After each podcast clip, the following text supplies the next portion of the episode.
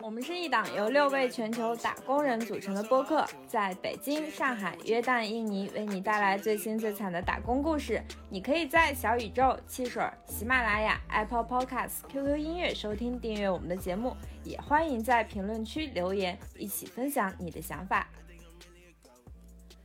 女士们、先生们，现在是下班时间延误广播。刚刚接到朱古力通知，由于打工繁忙的原因，录制时间将推迟。请您在座位上休息等候，如有进一步消息，我们将尽快通知您。Ladies and gentlemen，是不是还得来英文？哎，机上英文，我觉得它都起不到这个通知延误的作用。我一直觉得空姐的英语是世界上 是另一门语言，嗯，就是吃地瓜烫嘴。为什么我们这期上来就来了一段这么让人怒火中烧的空姐机上广播呢？因为我们这期要聊聊什么呢？延误，可怕的延误。呃，大家好，我是曾经迫降在东营，连夜打车回北京的朱古力。大家好，我是每天鸡飞狗跳、屁滚尿流赶早班机的 Summer。大家好，我是私家塔台管制员关关。今天我们也请到了一位这个这个航空业的相关的嘉宾，有请。大家好，我是笑声豪放、横冲直撞的前空姐毛毛，欢迎欢迎。哎，最近在看那个美剧《紧急呼救》，呃，最新更新的一集在第一幕就是一个飞机晚点，然后客舱里的乘客都在辱骂空姐，空姐在遭到乘客辱骂之后，然后疯狂喝酒。嗯，然后反骂乘客，最后打开了这个紧急出口，跳出了飞机。然后当时看的时候就觉得很离谱，很离谱。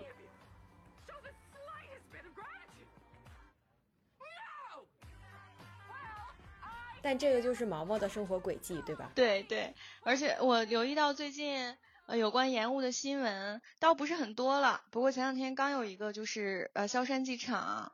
嗯，受那个不明物体呃不明不明飞行器的干扰嘛，然后多架飞机在上面盘旋或者备降啊。哎，那那个无人机，我在想那个是当时说的是无人机干扰对吧？但按理说国呃中国的航空就是低空的管制是很严格的，无人机应该飞不了那么高呀。对呀，就是新闻里有人说好几架无人机肉眼都能看到，不过标题就还挺严谨的，就只是说不明飞行器的影响。哎，那就是大家都或多或少应该都有一些这个延误经验吧？肯定呀，现在的延误越来越多了，半个小时之内都不算是延误了，我觉得。对对。啊，半小时之内的延误，它在飞行途中都能给你赶回来。哎，对，那前几天，前几天我刷抖音的时候。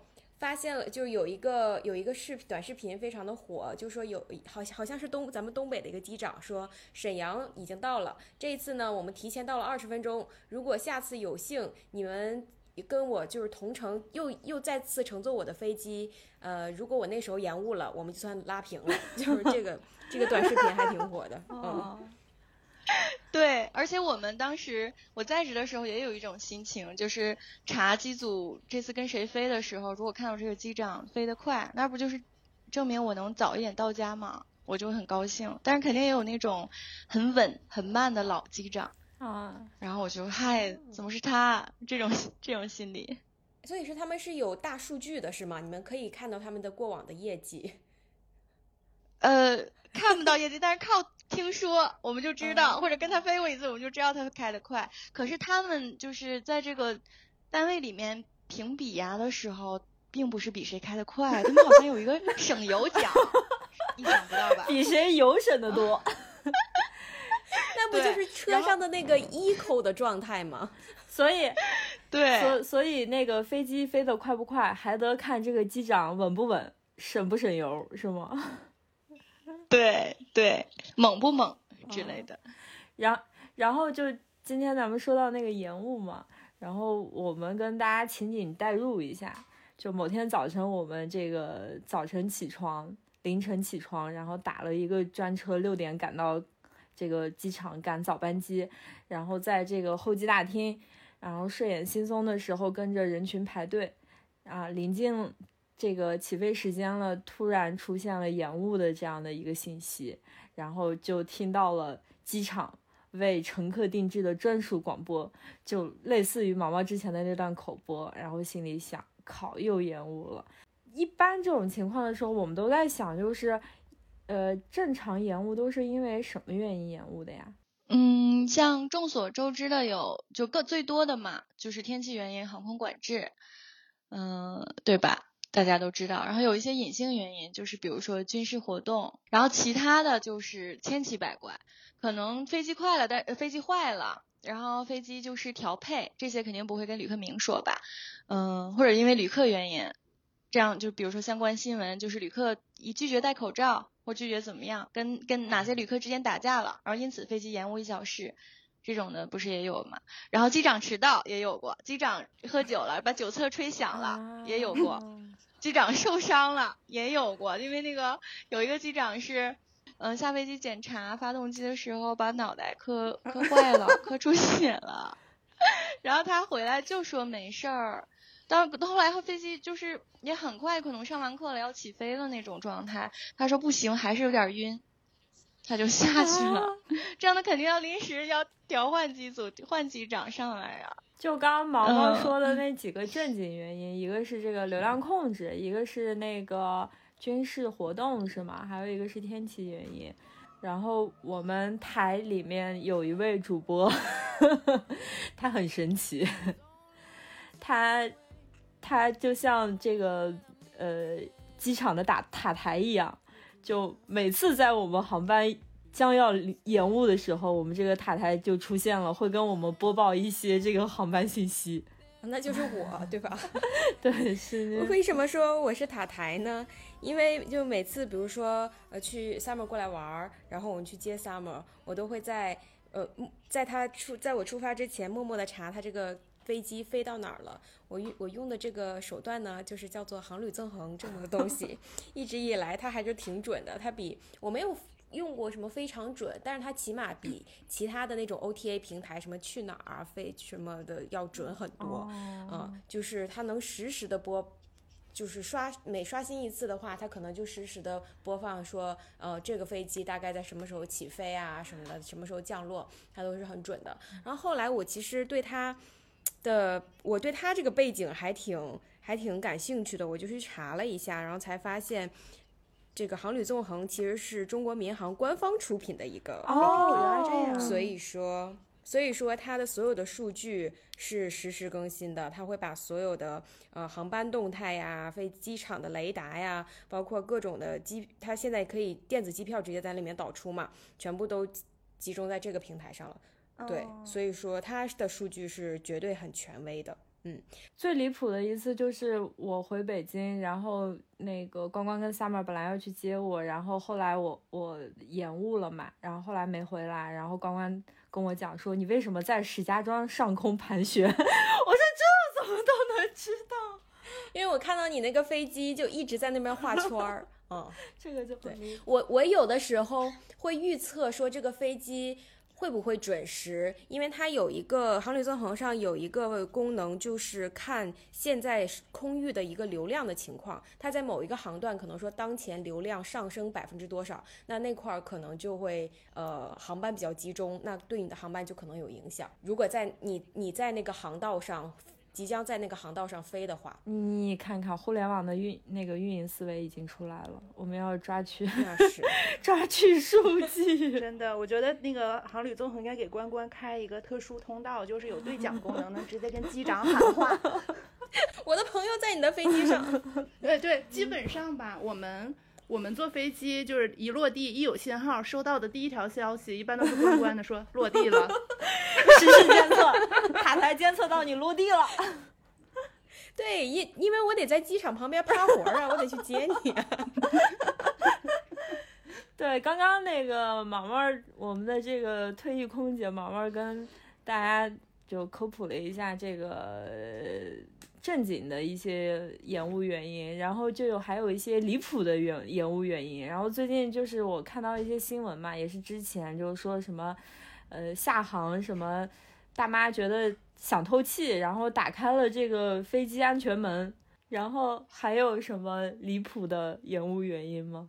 原因是吗？我刚刚说旅客原因啊，也真的有旅客问过我同事，就是延误期间说那个发动机太吵了，让你们机长把发动机关掉。这个离谱，关关掉，然后呢？直接往里面扔硬币就好了。只能笑着回答他。但你要是停着，飞机停着，你也延误也。一时半会儿也开不走，是不是关掉省点油？机长还能拿奖，这么省呀？然后刚刚乖乖说往里面扔硬币，这个之前也是一个新闻是吗？就是那个这个屡次发生，对我们不是说不止一次吗？这个太离谱了，这个为什么呀？起伏。就关于这个扔硬币起伏，这个是不是有一个什么都市传说或者什么江湖传闻？就是有人扔了之后怎么了？我在搜这个新闻的时候，就是最著名的是这个一个八十多岁的老太太在登机的时候，往发动机里扔了九枚硬币嘛，然后最后这九枚硬币的价值是十赔偿十二万。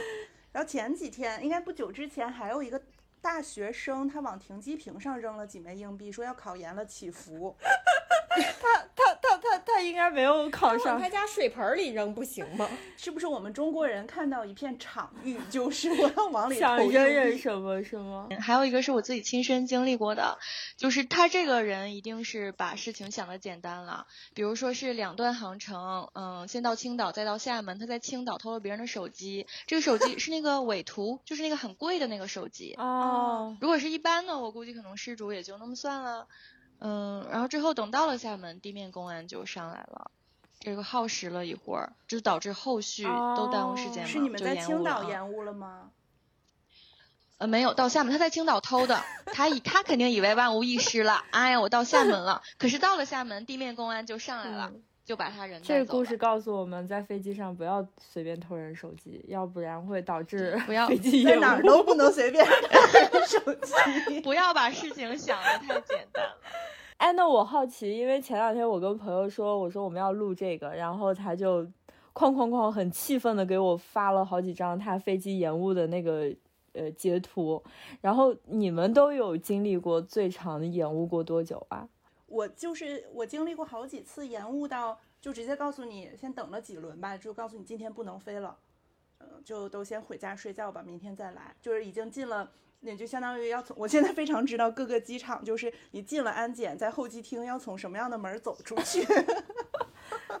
哎，我记得你是在日本有过一次延误是吗？最后航航空公司还给你们发了钱，然后让你们去过夜是吗？是的，是的，就是我们在东京要回北京，然后我当时是订了一个转机的机票，应该是在北海北海道转机。呃，因为第一程航空延误。他当时解释的原因是，第二程这个北海道要降落的这个机场，它关了几条跑跑道在修，所以就降不下去了。然后等我，因为可能我这两程飞机不是连程的，所以等我到的时候，我第二程飞机已经飞走了。所以这个机场就是啊，这第一这个航航空公司他就给了我们安排了一晚上的住宿，然后给我们改签到第二天的航班，确实也发钱了，给了我们有零有整坐地铁去酒店的钱。然后我不接受这个赔偿，当时我就说我们这么多人，你可以给我们就是搞一辆小面包车把我们送去，我们还有很多行李。然后他就拿着这个信封，ANA 的信封里面装着这几块零钱，说你再不走地铁都没了。我有一次真的很离谱，就是我开头介绍的那个是应该是去年的时候，然后我从成都飞回北京，然后当时好像是夏天，就北京是雷暴天气。然后正好是在，呃，我飞的那一天的那一周，然后我看到一个呃新闻，就类似是什么飞机在空中什么直降两千米还是什么，你们有印象吗？就当时有这样一个新闻，我上飞机之前还跟同事 说，我说我靠，我们不会这样吧？然后结果那天真的就是遇到了雷暴，然后我们在就是在飞行过程中，飞机就跟那个过山车一样忽上忽下。然后当时说要迫降天津，结果我们都到了天津的地面，我还给 summer 发微信呢，我说我到了，然后飞机又真的已经落了，然后又从地面上弹到空中了，就很离谱。然后最后是迫降到。朱古力那时候给我们发了一条信息之后又没有声音了，我们觉得，然后我就开始就打开了塔台，对，到底是怎么怎么回事？结果发现他在转圈儿。对，然后然后飞机又飞到了山东的东营，然后就降落了。当时说就晚点，当时已经凌晨两点了。然后我们又在飞机上等了大概一个多小时，然后当时都说能飞能飞，然后最后那个空空姐告诉乘客说啊，那个我们机组的飞行时间已经过了，我们 机组要休息十二个小时才能继续飞，然后就相当于是说到了第二天的下午，我们才能再从东营 回北京。我就当时真的很崩溃，然后就安排大巴去酒店啊什么的，然后我就在看，因为东营那个地方它没也没有直接回北京的高铁嘛，然后就 打开了滴滴，打了一辆从东营回北京的出租车，对哦，就是你也敢打滴滴，这个人也敢接，对，那但但没有，就是那费用啊费用确实挺贵的，当时好像是呃一千多，然后当时我又找了一个 人，就是也有人跟我一样离谱，然后我们都想赶紧回来嘛，我当时就想着可着一个晚上折腾，要不第二天也很折腾，然后最后哎是两个人还是三个人，反正我们就哎，我当时也应该从北海道打车回北京的。哎，毛毛可以顺顺着这个稍微介绍一下，就是我最近经常去这种，不管去腾冲还是回家，去这种没有直飞航班的航线的这种地方，就基本上中途都会换机组嘛，就是机组是你们规定的服务时长是多久，然后为什么必须要到这个几个小时之后要换一下？对，当时他跟我他他跟我们说，他说。哦，我们到了飞行时间，然后我们要休息十二个小时，真的大家都懵逼了。我看他们也不是很是无法理我我解，真的完全无法理我刚刚就想说，民航局是有这个规定的，我忘了具体的时长了，几个小时了。比如说，嗯、飞一个周期至少要保证休息三十六个小时，我只能记住，我我能保证休息多长时间？我需不要疲劳驾驶。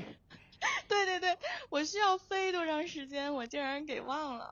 但是确实，嗯，民这个是民航局就是下的规定，所以现在航司他也不敢违反。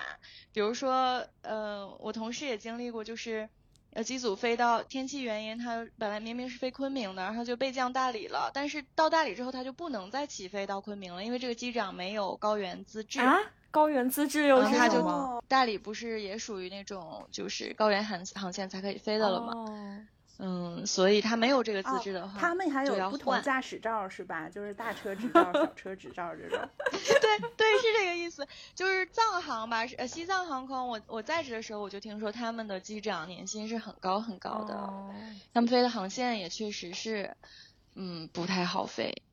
乘务员去一次，那边过过夜费也多，因为那个确实有时候会有点缺氧高原反应的问题。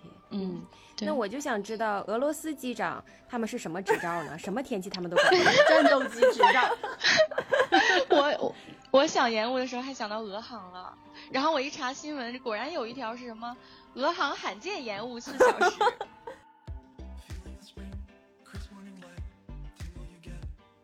那就是比如说像这样延误的时候，那个乘客，我们作为乘客，我们当然都很暴躁。那个空姐一般都会嗯怎么安抚乘客，或者说你有没有遇到过什么？我想说一般都地勤安慰哈。没有，空姐会安慰吧？前两天有一个新闻，那个男旅客让地勤下跪，下跪才才表示出你的真诚。那这个其实就是分你是在飞机上等待，还是没有上飞机？对对对在飞机上等待，我觉得是最对对对对，嗯但是我是觉得，就是做过这个职业，我觉得地勤和空乘他其实是比旅客更着急的，因为这个时候他就是面临旅客可能只面临延误，耽误了后面的行程。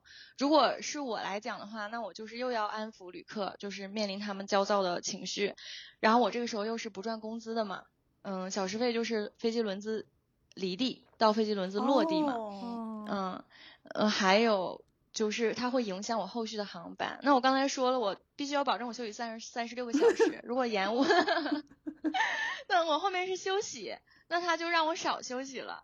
如果、啊呃，就这个三十六小时肯定是能保证的，但是万一我能休四十八个小时呢？因为延误我只能休三十六了呢？哦，就是，所以我也很着急的。如果后你只面我有是耽误了第二天早晨的会，而我却缺少了十二个小时的休息。所以在哪里服务人员都是最惨的。对我我要分享一个，我并不是我亲身经历的，但是是我们当时还在欧美的时候，有一年是 CES，然后当时我们请了带了一大帮的媒体去拉斯维加斯嘛，等到回程的时候，前方的。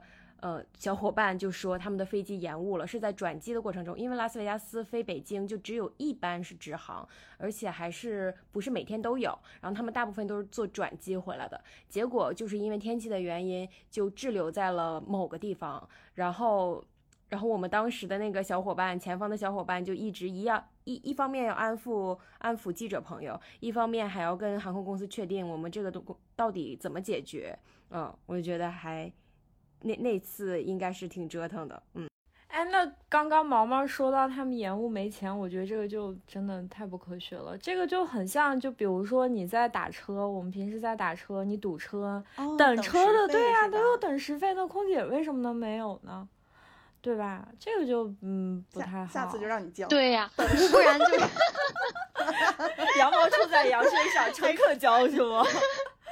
真的。我也刚想说，那你说空姐就是她的呃公司员工都不能不可能多得到什么，那乘客想从她身上薅羊毛也更不可能，就谁也甭想从航司身上薅到羊毛。哎，那那你有在什么那个飞机上延误的时候，然后被乘客疯狂辱骂过吗？怎么就想听一些这种桥段？自动屏蔽了就是不好的经历，所以我印象中就大部分乘客是理解人的，就是没有特别粗鲁和过分的，都是可以接受范围内的。我如果就是我不经常失忆嘛，可能自动屏蔽了一些不好的经历，然后，哎，但是我当我就是自我察觉的时候，我就发现我能回想起来，竟然是我对旅客不好的。你对旅客怎就么我我为我为什么说横冲直撞？就是那时候刚做这份工作，那那天有点烦躁，然后这个呃这个就有旅客撞枪口上了。堵在，呃让他气我，堵在那个嗯过道，然后我用的祈使句，我的意思就是嗯起来，你测一下人家不就过去了吗？这这类的。然后呢？嗯，你起来一下，他肯定生气了呀。生气之后，我就想，那我不行，我怕投，我也怕投诉，就是也怂。嗯然后那个我得去陪陪笑脸，就是结果你说他偏偏坐在里面，就 A B C，他如果坐在 C，如果坐在过道，我完全可以蹲下来跟他说，对嗯吧？他坐在里面，这就不好办了。我当时经验又少，我那个意思就是 你你出来一下，然后呢？就哎，然后我后你说来你下飞机别走，你等着，你等放学，你等你等下机的。然后呢？然后他更生气了，后来乘务长去解决的。啊，嗯，好在他也没投诉。乘务长说孩子也没有坏心眼儿。孩子就是有点凶，孩子没有一些服务意识。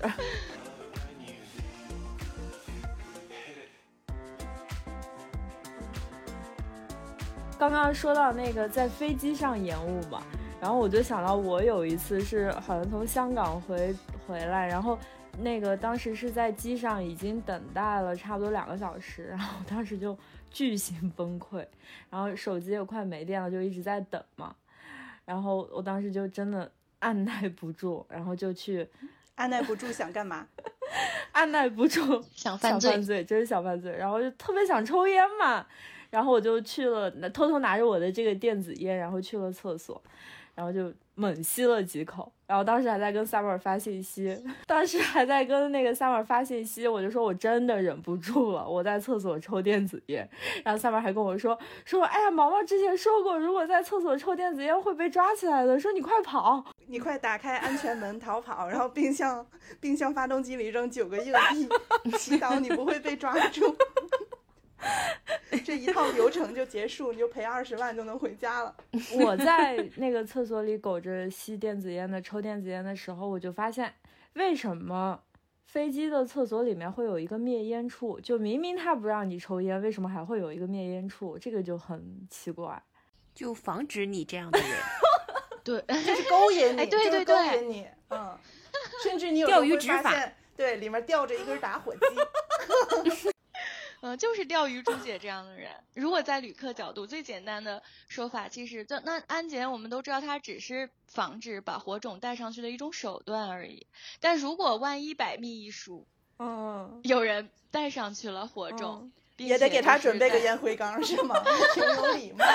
那如果把这个这个烟被发现了，他扔到那个垃圾箱里是非常危险的，所以就必须在要在那个烟灰缸。我觉得你在胡说。八道，就是 哎我这个是我也我也我也查过，好吧，然后也和同事确认了，这同事的回答都不一样，这个就是很有理有据了。那为什么有呢？我就很奇怪，你不让我抽，你为什么有？你这就是勾引我抽烟。是不是从那个给机长法律层面 机长人家驾驶舱里抽烟，对我还想说这个呢，因为之前呃认识一些这个这个内部人员，然后就有跟我讲过，说他们驾驶舱里面是可以抽烟的，是吗？是呀哇，你是有些机长就是，那他除了起飞降落他要手动，航程中就是他也挺无聊的。那么无聊，对呀、然后刚刚说到那个那个呃，机长在驾驶舱很无聊吗？我刚刚突然就是脑补了一下，确实啊，他们你说在开飞机的时候也不用那么专注，就我理解啊，我不知道说的对不对，也不用那么专注。嗯然后他们那个天上也没信号，也不能玩手机，他们都干嘛呀？他们是可以随便玩手机，哦然后其实他们是，就是对他们是很宽容的。我们不是也听过那个公务机那期播客吗？就是那些呃公务机上面的有钱人，他不是也随便抽烟、哦玩手机吗？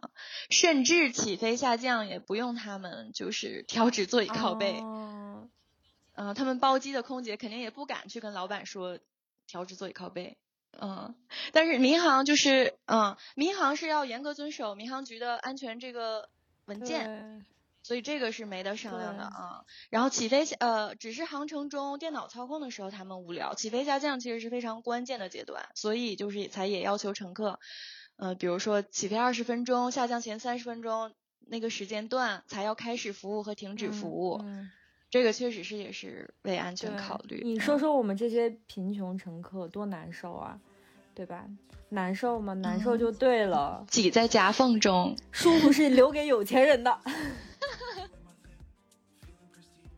对，刚刚说到这个飞机上的服务，那个 Summer 跟关关，你们这个到处玩，你们有没有对什么航空公司的这个服务印象比较深的时候啊？我印象最深的是有一次乘韩亚航空，然后空姐应该就都是韩国人吧。嗯，在飞机上，然后转机是在韩韩国，对，转机是在韩国。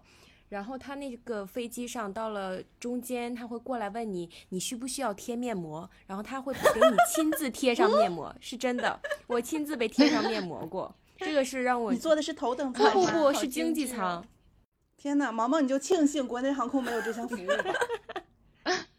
哎，真的，当时我还感叹，还好我不是川航的，这里也可以逼一下，就是因为他们好吃的不是多吗？对嗯乘客来说是好事儿，但他们乘务员要拿一个筐，筐里装着烤的土豆啊、地瓜呀、就是那些各种好吃的，然后在客舱里来回走，也是主动问你要吃吗？要吃吗？嗯，好惨！刚刚关关说那个给你贴面膜，然后那个什么韩亚航空是吗？然后贴完面膜，然后空姐直接就给你推荐一套整容项目，下了飞机就带你去整容。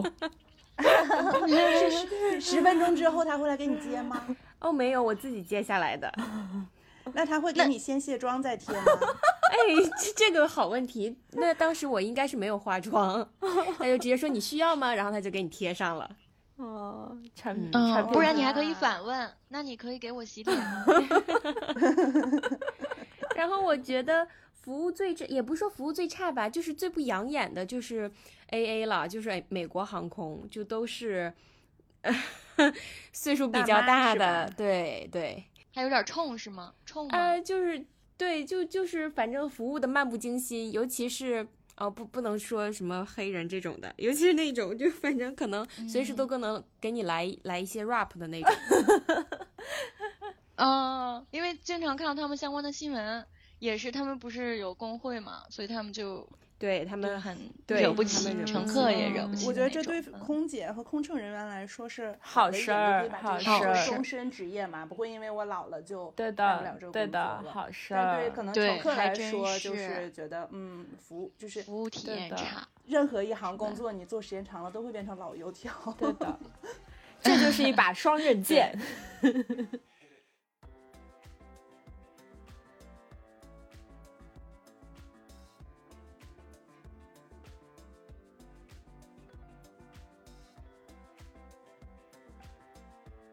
那毛毛，你就是在各段经历，或者说那个在面试航空公司的时候，有没有什么那个关于延误啊什么的一些刁难的问题？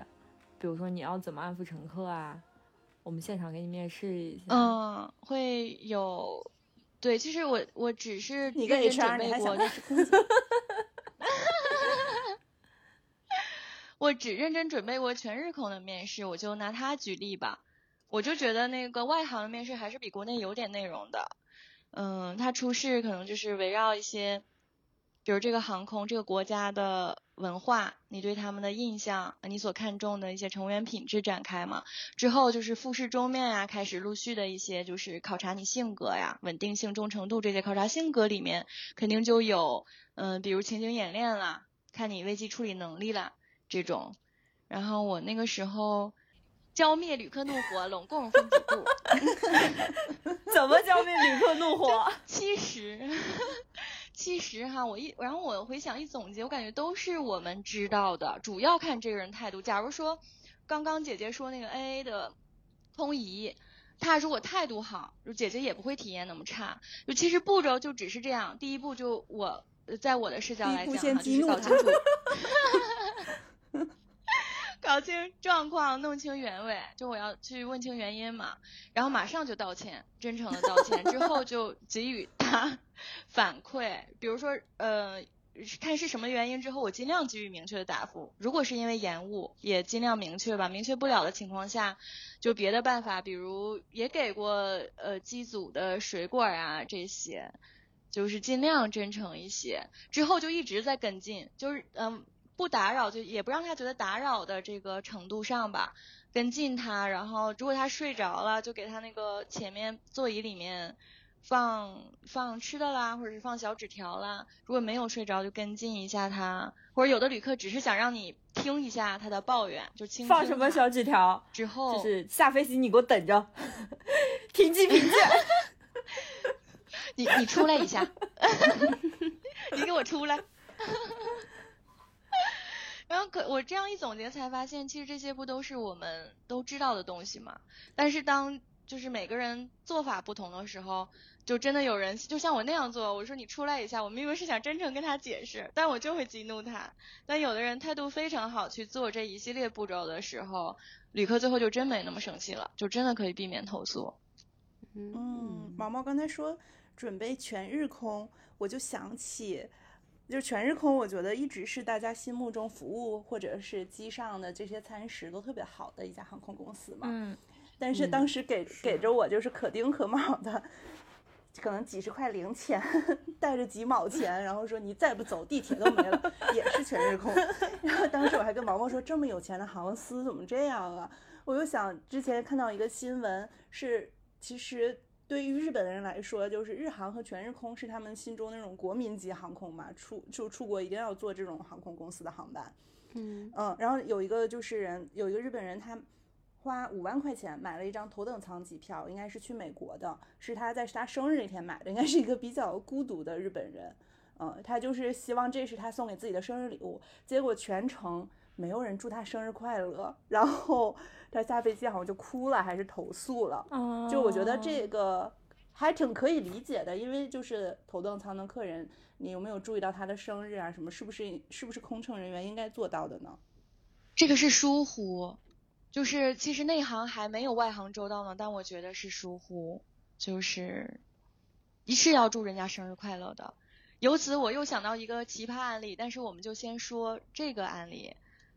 嗯，我听来就是。工作人员的疏忽，那你讲讲你的奇葩案例。哎，我你们刚讲到说要那个要 祝人生日快乐，那比如说我就是一个无理乘客，你祝完我生日快乐，我说那你给我唱个歌吧。哎呀，我哎我要说的案例 就是这种，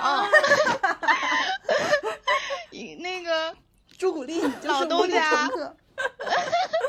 老东家那个基地有一个乘务员，我我那个他那个一个金卡生日，他就正常我祝人生日快乐，我就是写个卡片过去跟他说一句，或者是给他一个王老吉。你先拜拜火。对，但是这位他就是人家睡觉呢，他把人家扒拉我，我像谢腾飞那表情包了，他扒拉我，然后他把人家扒拉醒之后。站着唱生日 歌，我觉得这个时候金卡可能会觉得挺社死的。嗯，你们是海底捞吗？我也想说，我也想说，那海底捞吗？那是这个小姑娘她太周到了，过于周到。然后唱完金就，她唱完金卡肯定已经怒不可遏了，她还她竟然问人家为什么不鼓掌，然后还有点正向反馈。对呀。我后来金卡打了六七遍投诉电话，就说什么都不投诉，但是 就可我就想到，呃，你说就是不需要的人，你做什么都是骚扰和多余。但如果他把这份真诚用在日本的那位乘客上，是不是效果就不一样？对，嗯，对，还挺有面子的。你想想，就是你在那个。那个呃飞机上，然后突然有个空乘来给你唱生日快乐歌，我就我操，真牛逼，地位高贵，举着你的意思是所有人举着灯牌，然后走到你的座位前，合着我还能在这个航空公司存一瓶黑桃 A 是吗？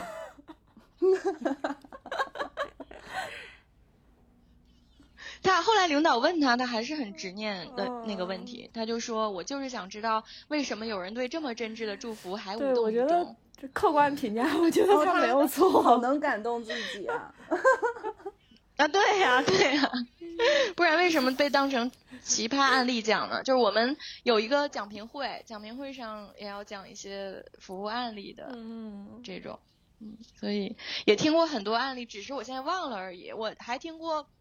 广州那边有一个，这个我忘了成没成立了。这个投诉，就是他那个带的是笨鸡蛋上飞机，然后他下飞机他就说这个我不是笨鸡蛋，变成普通鸡蛋了。对，一定是你们工作人员给我换掉了。他这个他给他每一个笨鸡蛋上都做了一些标注。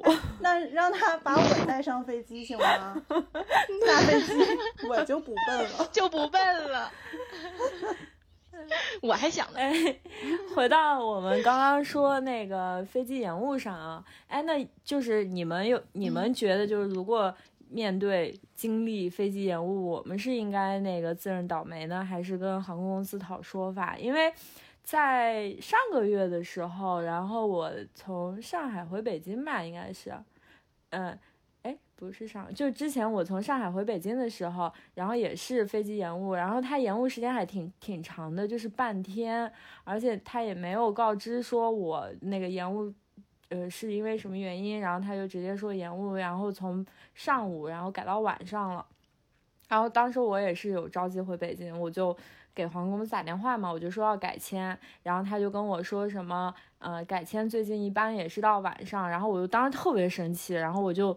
就反正态度也不太好，然后我就说，我说不行，你们就不给我一个合理的解释，然后我就我就要投诉，然后后来那边那个态度就软下来了，他本来说只能改同航空公司的，然后后来就在我的这个愤怒的状况下，他就说我可以免费去改，呃，任意时间段，然后任意航空公司的，然后我就改到一个小时之后，然后就顺利回来了。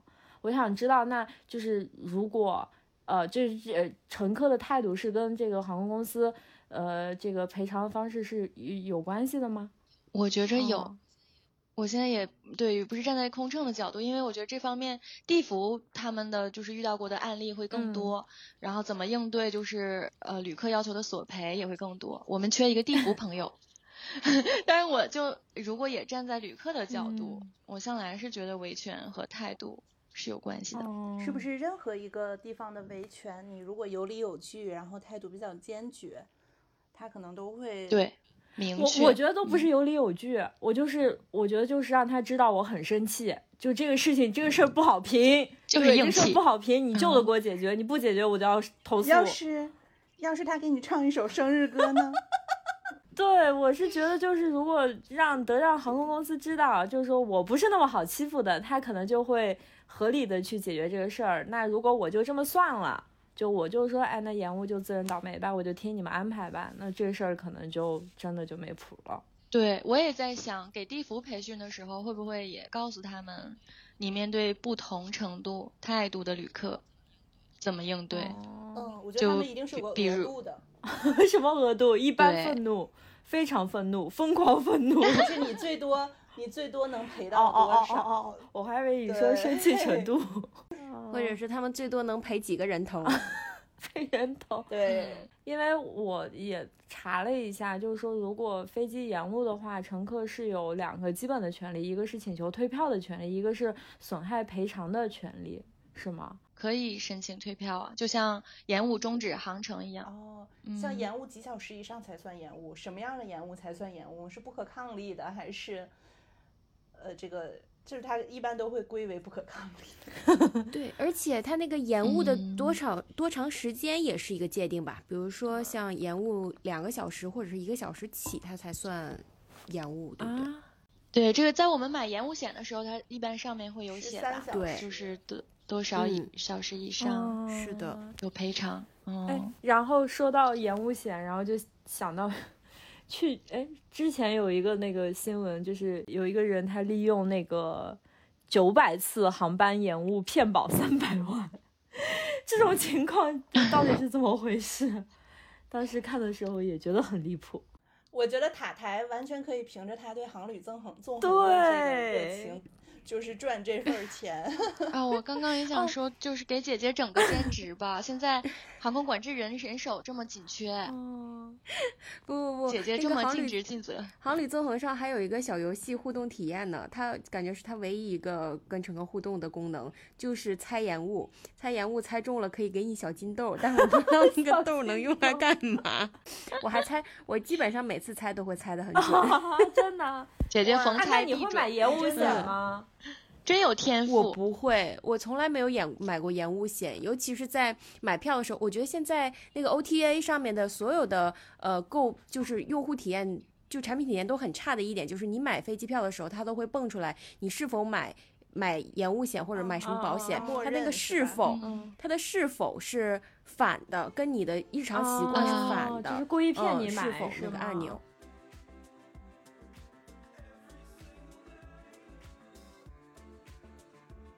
那你们说，就是现在随心飞推出来了之后，它对于这种比如说延误啊什么的方面，他们会按照跟我们平时买机票那样负同样的责任吗？或者乘就是给乘客同样的赔偿吗？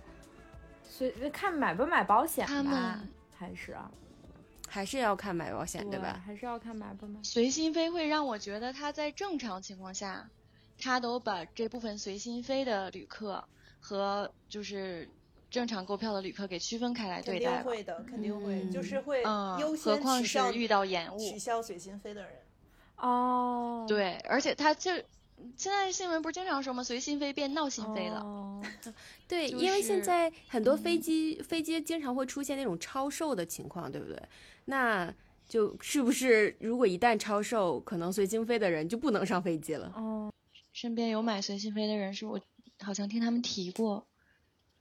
对，我们都不是。而且当时是有身边的人，他们因为买了随心飞，就一直在硬飞。对，啊，有这种就当上空乘了是吧？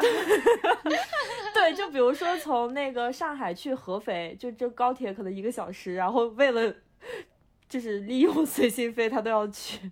然后结果延误了两个小时。嗯，而且还赶的是七点飞机。哎，对，说到这个 延误，其实还有一个我觉得比就跟延误可以相提并论的事儿，就是你知道那个呃北京和上海一般是首都机场，还有那个呃浦东吧，坐那摆渡车真的那摆渡车，我觉得都在机场里坐半个小时吧，就一下飞，首都机场是，对首都机场那个摆渡车，嗯，应该是从河北开出来的。哇、真的就是，你一下飞机看到那个摆渡车，真的就是那个心情是可以跟 延误相提并论的。是，以前会觉得，我之前就是，嗯，朋友圈里的记者朋友们就和咱们一样，就是飞的之前出差飞的特别多嘛，然后他们还抱怨过，就是首都机场的廊桥到底都是给哪些航空公司、哪些航班用的呀？就为什么每次降落首都机场都要那个坐摆渡车坐那么久？然后也就有好多人吐槽说是从什么廊坊开来的摆渡车什么的。真的，就那一点儿不夸张，半小时肯定有了，就一直在开，一直在开。有了有了，嗯，所以现在好多人会特意。哎，这个在航旅纵横不是也可以看吗，姐姐？就是廊桥它会还是对，它会提醒你这班航班你起飞是靠廊桥还是要摆渡车。那咱嗯，但是有的时候对它的措辞是说大概率靠廊桥。哦。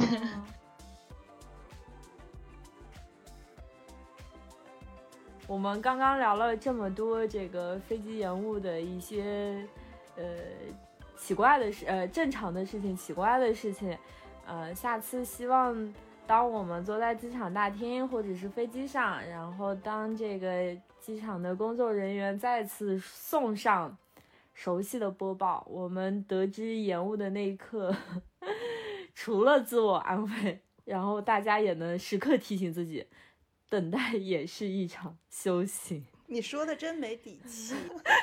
没底气，那就祝大家次次飞行不延误吧。女士们、先生们，本次下班时间航班将于三十分钟后抵达目的地，我们将停止加班服务。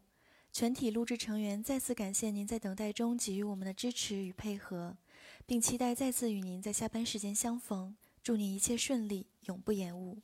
现在主播们进行下降前的安全确认，请您系好安全带，调直座椅靠背，收起小桌板，打开遮光板，关闭并妥善存放笔记本电脑等电子设备。